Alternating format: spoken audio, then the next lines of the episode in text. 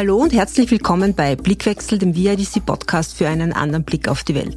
Mein Name ist Sibylle Straubinger, ich bin die Direktorin des Vienna Institute for International Dialogue and Cooperation, kurz VIDC, und hoste einmal im Monat einen Podcast, in dem es um international relevante Themen geht. Diesmal um ein sehr großes und sehr relevantes Thema, nämlich das Thema Frieden. Genauer gesagt geht es wohl um Krieg und Frieden, denn ohne das eine würden wir über das andere wohl nicht sprechen. Wir alle merken es gerade, wenn wir Nachrichten konsumieren, Konflikte sind gefühlt allgegenwärtig.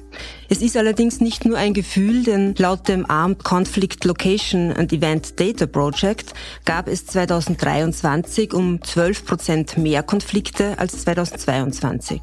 Und im Vergleich zu 2020 gab es sogar einen Anstieg von über 40 Prozent. Anders ausgedrückt, jeder sechste Mensch lebte 2023 in einem Gebiet mit einem aktiven Konflikt. Man könnte also meinen, Friedenspolitik ist gerade jetzt das Gebot der Stunde. Doch worüber wir in den Medien lesen, sind die verschiedenen traurigen Facetten des Krieges. Erfolge, Misserfolge von militärischen Operationen, Waffenlieferungen und Szenarien, wie sich diese Konflikte noch ausweiten könnten. Und auch das österreichische Verteidigungsministerium hat vor kurzem auch noch ein sehr düsteres Risikobild für Österreich präsentiert. Mein Gast heute ist Adham Hamid, Leiter des Bereichs Forschung im Austrian Center for Peace in Schleining. Er ist Diplomat, er ist Friedens- und Konfliktforscher und war zuvor im Auswärtigen Amt in Berlin tätig, wo er als Referent für den Schutz von Journalistinnen, Medienmacherinnen und Verteidigerinnen der Meinungsfreiheit in Krisen und Konflikten arbeitete. Herzlich willkommen, vielen Dank für die Zeit. Hallo und danke für die Einladung. An den Friedensforscher gleich mal zum Einstieg. Wieso wird über Krieg so viel berichtet, diskutiert, nachgedacht, äh, aber nicht über Wege aus der Eskalation, über Wege zum Frieden? Oder passiert das vielleicht ja eh, aber nur im Verborgenen und wir bekommen es nicht mit? Ja, wenn wir gegenüberstellen Friedensbemühungen und äh, oftmals rasante Entwicklungen in Konflikten, müssen wir feststellen, dass äh, Konflikte äh, natürlich oftmals die spektakuläreren Bilder liefern, dass Ereignisse wie Kriege, Anschläge, zuletzt in dramatischer Art und Weise beispielsweise der Überfall der Hamas auf Israel, natürlich Bilder liefert, die unter die Haut gehen, die auch zu Recht natürlich äh, unsere volle Aufmerksamkeit verdienen, äh, während hingegen Bemühungen um, um Frieden äh, sind äh, langlebiger, sind oftmals, Sie haben es schon gesagt, äh, hinter verschlossenen Türen und ja, ein Verhandlungstisch äh, ist oftmals wahrscheinlich das weniger spektakuläre Bild als eine kriegerische Auseinandersetzung. Gleichwohl sind genau diese Bemühungen natürlich das Gebot der Stunde, wenn wir uns global die äh, Eskalationen in Konflikten ansehen, das vergangene Jahr, Sie haben es eingangs gesagt, war das Jahr mit der größten Zahl an zivilen Opfern seit langem. Insofern ist es äh, entscheidend, Friedensbemühungen zu forcieren und auch natürlich in der medialen Berichterstattung hierauf einen Fokus zu legen. Staaten wie Österreich, die Schweiz, aber auch Finnland, Schweden, Norwegen waren früher sehr aktiv in der Rolle als neutrale Vermittler in Konflikten. Diese Rolle erfüllen sie jetzt schon sehr lange nicht mehr und auch wenn dieses Narrativ noch ab und an bemüht wird, diese Vermittlerrolle.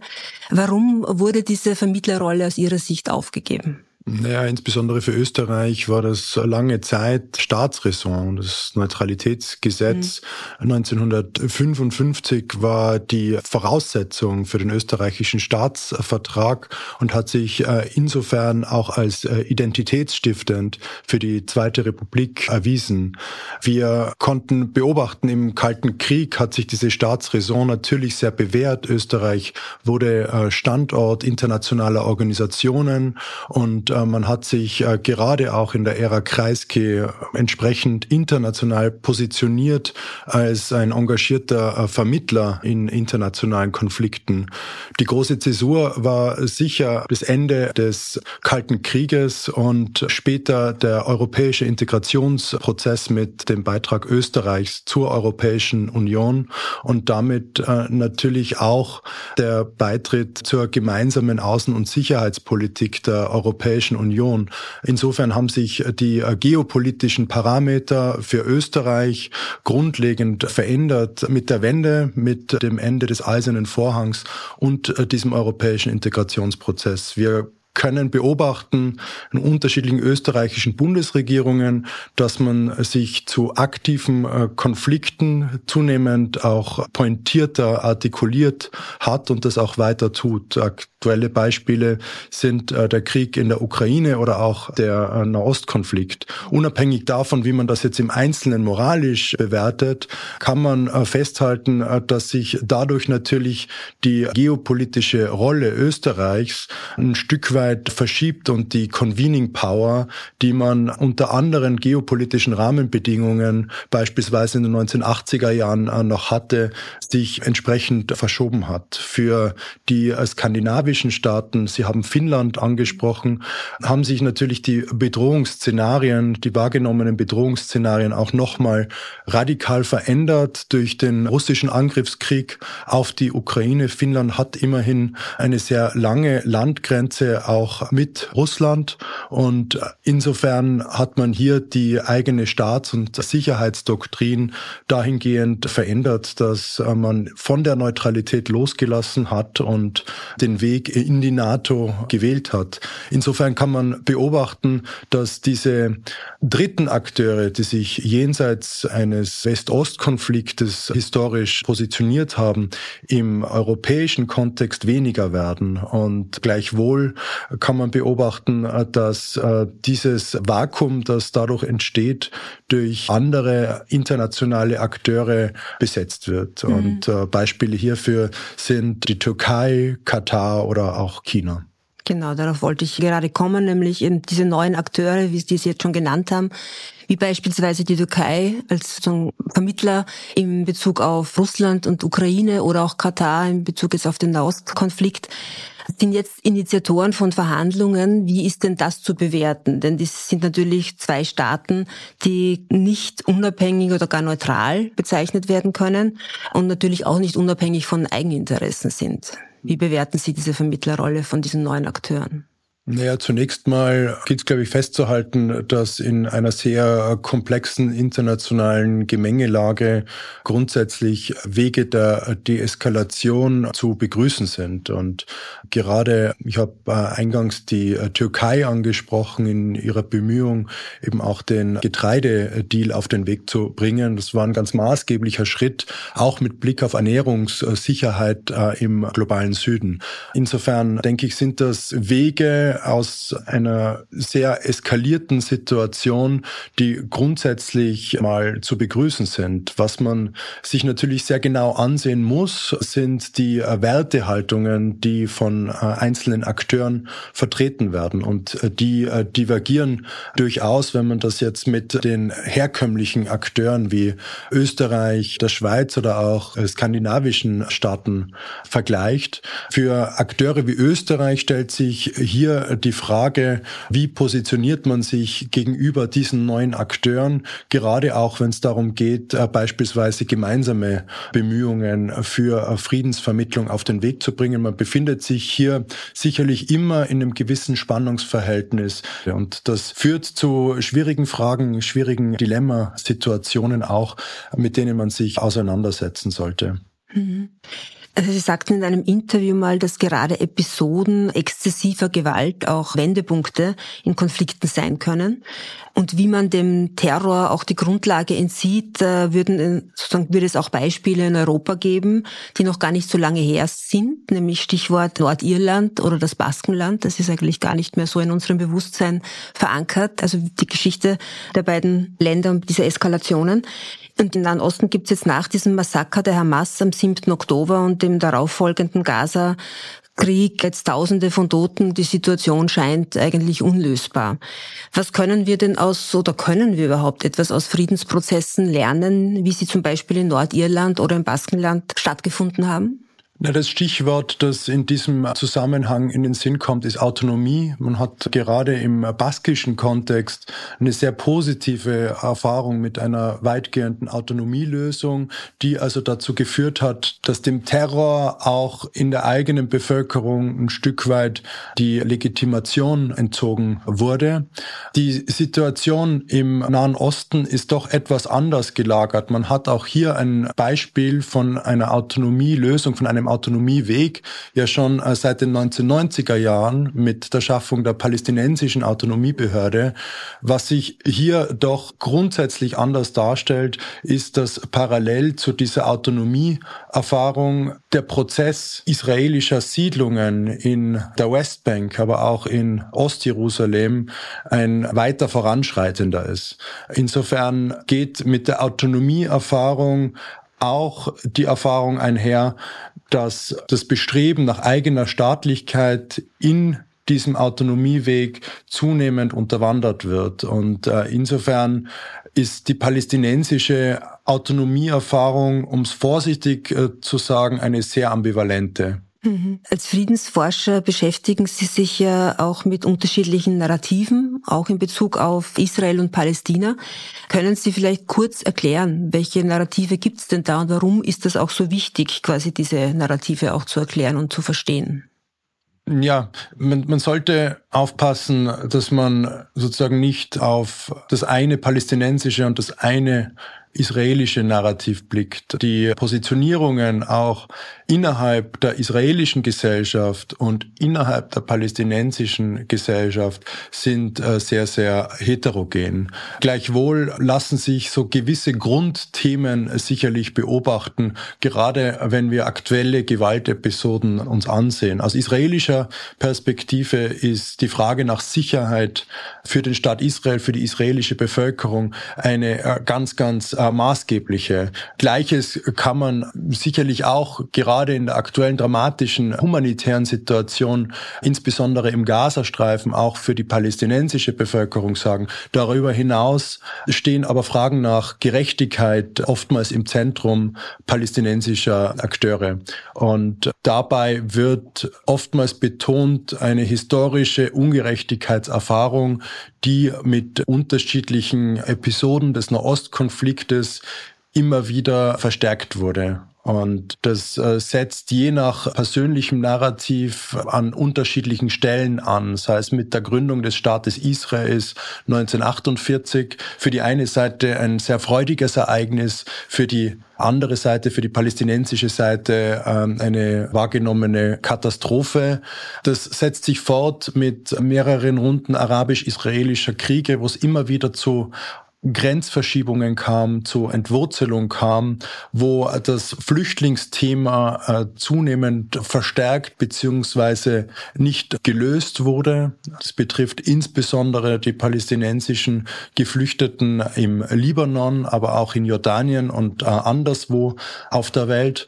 Und insofern ist diese Frage nach Gerechtigkeit für palästinensische Bestrebungen um Frieden eine ganz zentrale. Und diese zwei Grundthemen, wenn man so möchte, Sicherheit und Gerechtigkeit miteinander in Dialog zu bringen. Das ist die ganz große Herausforderung im Nahostkonflikt, weil aus diesen unterschiedlichen Bedürfnissen unterschiedliche Handlungen folgen und äh, diese oftmals zu Gewaltepisoden führen. Sie sagen aber auch eben als Konfliktforscher, dass es zentral ist, dass diese widersprüchlichen Narrative schrittweise überwunden werden. Wie kann das gehen, gerade im Nahostkonflikt? Ja, die Überwindung ist vielleicht ein großes Wort, aber die Kunst der Konflikttransformationsarbeit ist sicher diese unterschiedlichen Positionierungen miteinander überhaupt mal in Dialog zu bringen. Da gibt's eine ganze Reihe von äh, Beispielen auch aus anderen Konfliktkontexten, wie äh, beispielsweise ja das Thema Historical Memory. Wie geht man um mit unterschiedlichen Geschichtsschreibungen, die man ja in den nationalen gesellschaftlichen Narrativen auch, auch findet? Wie bringt man die miteinander in Dialog? Wie schafft man vielleicht Räume, wo man mit singulären Herangehensweisen zur Geschichtsschreibung bricht, gerade auch in Schulbücher beispielsweise hineinblickt. Da gibt es eine ganze Reihe von Ansatzmöglichkeiten. Das Thema äh, Truth-Telling kommt äh, in den Sinn. Also wie sind Wahrheiten überhaupt äh, gelagert? Wir haben äh, vorhin gesprochen über diese Grundthemen Sicherheit einerseits, Gerechtigkeit andererseits. Äh, was steckt hinter diesen Narrativen auch an persönlicher Biografie? Und hierfür ein Verständnis äh, zu schaffen für die die äh, jeweils äh, andere Seite erscheint äh, sehr maßgeblich, wenn es darum geht, in diesem größeren Kontext des, des Nahostkonfliktes mögliche nächste Schritte aus einer Eskalation und letztlich auch Wege in einen umfassenden Friedensprozess zu skizzieren. Das erscheint aus heutiger Sicht sehr weit weg, dieser umfassende Friedensprozess. Wenn man sich allerdings mit den Alternativen auseinandersetzt, dann wird sehr rasch deutlich, deutlich, dass es äh, aus dieser umfassenden politischen Perspektive, dass es dazu gar keine Alternative gibt. Und es erscheint schon deutlich, auch wenn man sich ansieht, aktuelle Wortmeldungen aus äh, Teilen der deutschen Bundesregierung beispielsweise, wird deutlich, dass gerade eine Zwei-Staaten-Lösung wieder mit größerer Vehemenz auch von äh, traditionell Verbündeten Israels auf die Tagesordnung gebracht wird. Und umgekehrt lässt sich beobachten, auch unter arabischen Akteuren wird zunehmend erkannt, dass dieser Weg eigentlich eigentlich alternativlos ist. Viele arabische Nachbarstaaten haben ja bereits Friedensverträge mit Israel angefangen von Ägypten in den 1970er Jahren, 1977, 78 der Vertrag von Camp David, später Jordanien, nun auch die Abraham Accords, zuletzt Indikatoren, dass es sogar eine Annäherung zwischen Saudi-Arabien und Israel hätte geben können. Hier ist äh, der Anschlag vom 7. Äh, Oktober dazwischen gekommen. Diese Situation wird von saudischer Seite nun radikal anders bewertet. Aber insgesamt die Einsicht, dass es diesen breiteren politischen Prozess und letztlich eine Lösung auch für palästinensische Staatlichkeit braucht, die scheint sich schon in dem breiteren, äh, auch multilateralen Umfeld durchzusetzen.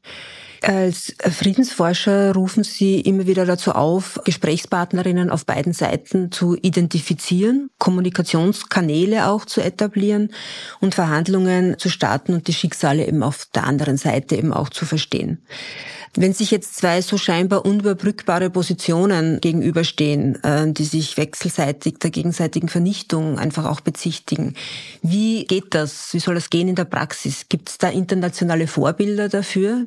Also es stehen sich hier nicht zwei Positionen gegenüber, sondern es steht sich eine Vielzahl von Positionen gegenüber. Wenn wir uns fokussieren natürlich in unserer Konfliktanalyse auf die israelische Regierung auf der einen Seite und auf der anderen Seite die, die Hamas, dann kommt man zu diesem Schluss.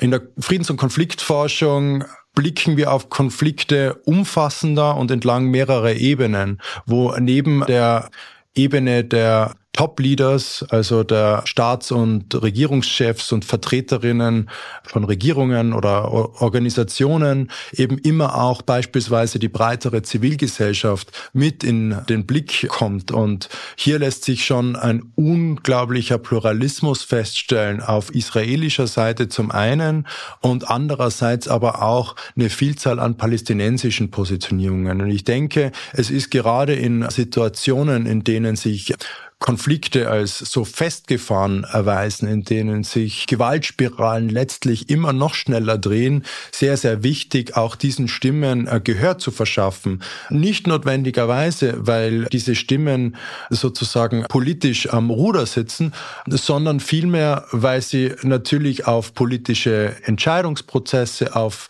öffentliche Meinungsbildung auch indirekt Einfluss nehmen können. Und letztlich liegt es gerade an solchen Akteuren eben auch aus konkreten Konfliktkontexten heraus dritte Handlungsoptionen mit zu artikulieren. Ich denke, das ist letztlich das Zusammenspiel zwischen der internationalen Staatengemeinschaft, zum einen, die hier eine wesentliche Rolle spielt, und andererseits aber auch lokaler, nationaler, aber auch internationaler Zivilgesellschaft, das ein ganz wichtiges Element in der Artikulation von neuen Handlungsoptionen im Nahostkonflikt darstellt. 85 Prozent der Weltbevölkerung lebt im globalen Süden. Und laut einer Studie von Ladislaus Ludescher von der Uni Frankfurt über die ZIP-1 Berichterstattung wurde festgestellt, dass 2022 diesen 85 Prozent der Weltbevölkerung nur 9 Prozent der Sendezeit gewidmet wurden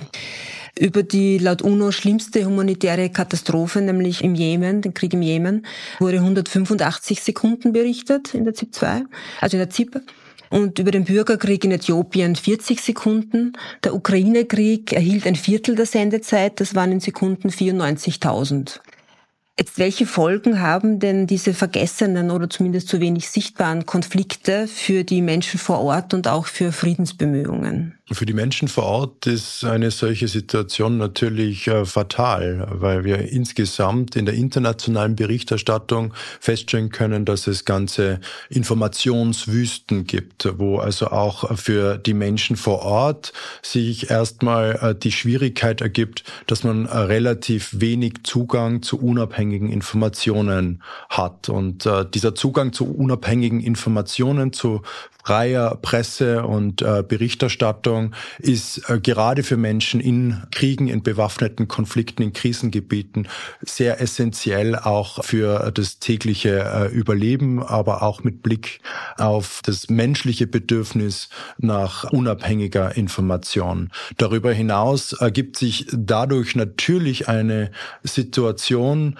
wo äh, im öffentlichen Bewusstsein, im internationalen Bewusstsein diese Konflikte sehr weit in den Hintergrund rücken oder teilweise gar nicht wahrgenommen werden. Für die Menschen vor Ort bedeutet das, dass äh, gerade Bemühungen, notwendige Bemühungen um humanitäre Hilfe, darüber hinaus auch um Friedensarbeit, Stabilisierung, aber auch Entwicklungszusammenarbeit ungleich schwieriger sind, weil auch die Ressourcenmobilisierung international viel, viel schleppender stattfindet. Und die Konsequenzen äh, sind zugespitzte Hungerskrisen, sind Situationen, wo die Grundversorgung oftmals nicht mehr aufrechterhalten werden kann, wo äh, Kindersterblichkeit eine noch höhere wird, als das auch unter Bedingungen, wo die Weltöffentlichkeit bereits hinsehen würde, schon der Fall wäre. Und äh, letztlich führt es auch dazu, dass in multilateralen Foren diese Konflikte nicht das Ausmaß an äh, Priorität bekommen, wie das eigentlich notwendig wäre. Insofern spiegelt sich hier eine äh, Nord-Süd-Asymmetrie wieder in der internationalen Berichterstattung, wo ja letztlich, man, man muss es so deutlich sagen, natürlich auch ethische Fragen daran hängen. Ich möchte nicht die Berichterstattung einzelner äh, Redaktionen hier kommentieren. Das würde mir fernliegen. Das hat natürlich auch was mit, mit einem gewissen Markt zu tun. Was wird von, von dem Publikum nachgefragt? Da ist natürlich ein, ein Konflikt in, in der Ukraine ist geografisch näher, ist, ist gefühlt vielleicht auch näher. Es gibt vielleicht ein höheres Maß auch an kultureller Identifikation bei einem österreichischen Publikum. Gleichwohl muss man sagen, in einer zu einem hohen Maß globalisierten Welt sind diese äh, Konflikte nicht so weit entfernt. Und man sieht jetzt, wo eine Blockade von Handelswegen äh, im Roten Meer droht, dass beispielsweise der Krieg im Jemen wieder ein wenig stärker in den Fokus rückt, das äh, aber aus äh, ökonomischen Erwägungen und sehr punktuell. Und hierin ist sicher insgesamt äh, eine, eine Schwierigkeit, wo man immer wieder nur in Erinnerung rufen kann, es gibt auf der Welt viele vergessene Kriege und Krisenherde und sich die zu vergegenwärtigen sollte auch Aufgabe einer kritischen Zivilgesellschaft in Österreich sein. Hm, ich glaube auch sich klar zu machen, dass es nicht so weit entfernt ist und dass es auch mit uns zu tun hat in dieser zunehmend vernetzten und globalisierten Welt. Ich würde gern gegen Ende nochmal zum Anfang unseres Gesprächs kommen, und zwar zum Thema des Österreichs und seine Rolle als Vermittler. Wäre es wünschenswert aus Ihrer Sicht, wenn Österreich in diese Rolle stärker zurückkehren würde? Sie sprechen da, glaube ich, auch immer wieder von einem pragmatischen Ansatz. Wie könnte denn der aussehen? Wie müsste Österreichs Politik aussehen, wenn man zu einer aktiveren Neutralitätspolitik zurückkehrt, auch wenn es im Rahmen sozusagen der Europäischen Union ist? Und was ist denn da möglich? Österreich hat hier eine jahrzehntelange Tradition, genießt in internationalen Foren nach wie vor einen äh, ausgezeichneten Ruf als Vermittler, als äh, Standort auch internationaler Organisationen, als äh, Gesprächsort. Insofern sind hier die Voraussetzungen geschaffen, dass sich beispielsweise eine nächste österreichische Bundesregierung sich die äh, Friedensaußenpolitik, die aktive Neutralitätspolitik, wie auch immer man das dann im Einzelnen framen möchte, verstärkt in ein zukünftiges Regierungsprogramm schreiben könnte. Man würde gut daran tun, eine Investition in Friedensbemühungen ist ungleich weniger teuer als eine Investition in Rüstung, in Waffensysteme und letztlich die Investition, die die nachhaltigeren äh, Auswirkungen hat. Mhm. Vielleicht noch zum Abschluss einen anderen Punkt, der aber natürlich damit auch im Zusammenhang steht. Sie kennen natürlich und sicher die Debatte über eine feministische Außenpolitik, die ja mittlerweile in gar nicht so wenigen Staaten auch praktiziert wird, von Frankreich über, über Deutschland, Kanada. Das äh, VIDC hat dazu auch einen neuen Schwerpunkt etabliert und ich würde Sie gerne auch zum Abschluss fragen, wie, inwiefern sich diese feministische Debatte auch in der Friedensforschung, in der Mediation widerspiegelt. Ja, feministische Debatten und friedenspolitische Debatten sind historisch sehr eng miteinander verwandt. Die Friedens- und Konfliktforschung und die äh, kritische Geschlechterforschung haben viele Parallelen befruchten sich ein Stück weit immer wieder auch äh, gegenseitig im äh, transdisziplinären Sinn. Insofern ist diese Debatte um die feministische Außenpolitik eine sehr, sehr wichtige aus Sicht der Friedens- und Konfliktforschung. Und ja, ich denke, es ist sehr zu begrüßen, dass auch in Österreich diese Debatte zunehmend aufgegriffen wird. Man sieht in Deutschland die Friedensaußenpolitik geht sozusagen in zwei Richtungen, setzt sich verstärkt auseinander mit äh, Geschlechterverhältnissen in konkreten Politikfeldern der Außenpolitik. Das schlägt sich nieder in ja ganz konkreten Fragen, welche Projekte werden gefördert, was sind äh, Förderrichtlinien in Entwicklungszusammenarbeitskontexten, in äh, Kontexten der Bildungsaußenpolitik, der Außenwissenschaftspolitik, aber auch im Bereich der humanitären Hilfe. Das ist die eine Richtung, hier Standards zu setzen und äh, auch ein Stück weit einen feministischen Reflex in der Außenpolitik zu verankern. Gleichwohl richtet sich der Blick immer auch nach innen, das heißt auf die eigenen Strukturen im eigenen auswärtigen Dienst.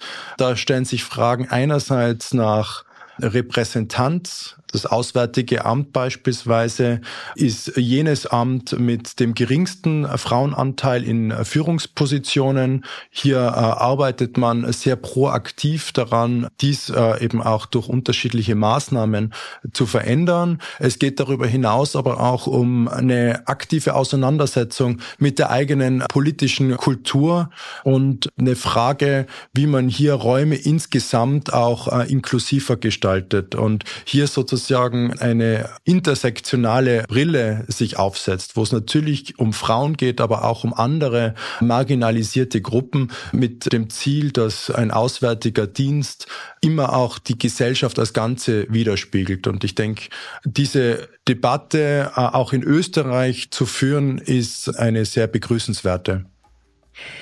Dann bedanke ich mich sehr für dieses spannende Gespräch. Es hat jedenfalls ein bisschen Zukunftshoffnung auch gegeben, dass Frieden auch möglich ist in so verfahrenen Situationen, wie wir sie jetzt erleben. Vielen Dank für die Zeit. Vielen Dank für die Einladung. Das war ein Blickwechsel zum Thema Frieden mit dem Friedens- und Konfliktforscher Atam Hamid. Die nächste Ausgabe des Blickwechsels schließt eigentlich am heutigen Thema direkt an. Er wird sich mit der Frage beschäftigen, was feministische Außenpolitik in der Praxis bedeutet, wenn es um Sicherheitspolitik geht. Ich hoffe, Sie sind dann wieder mit dabei und inzwischen alles Gute.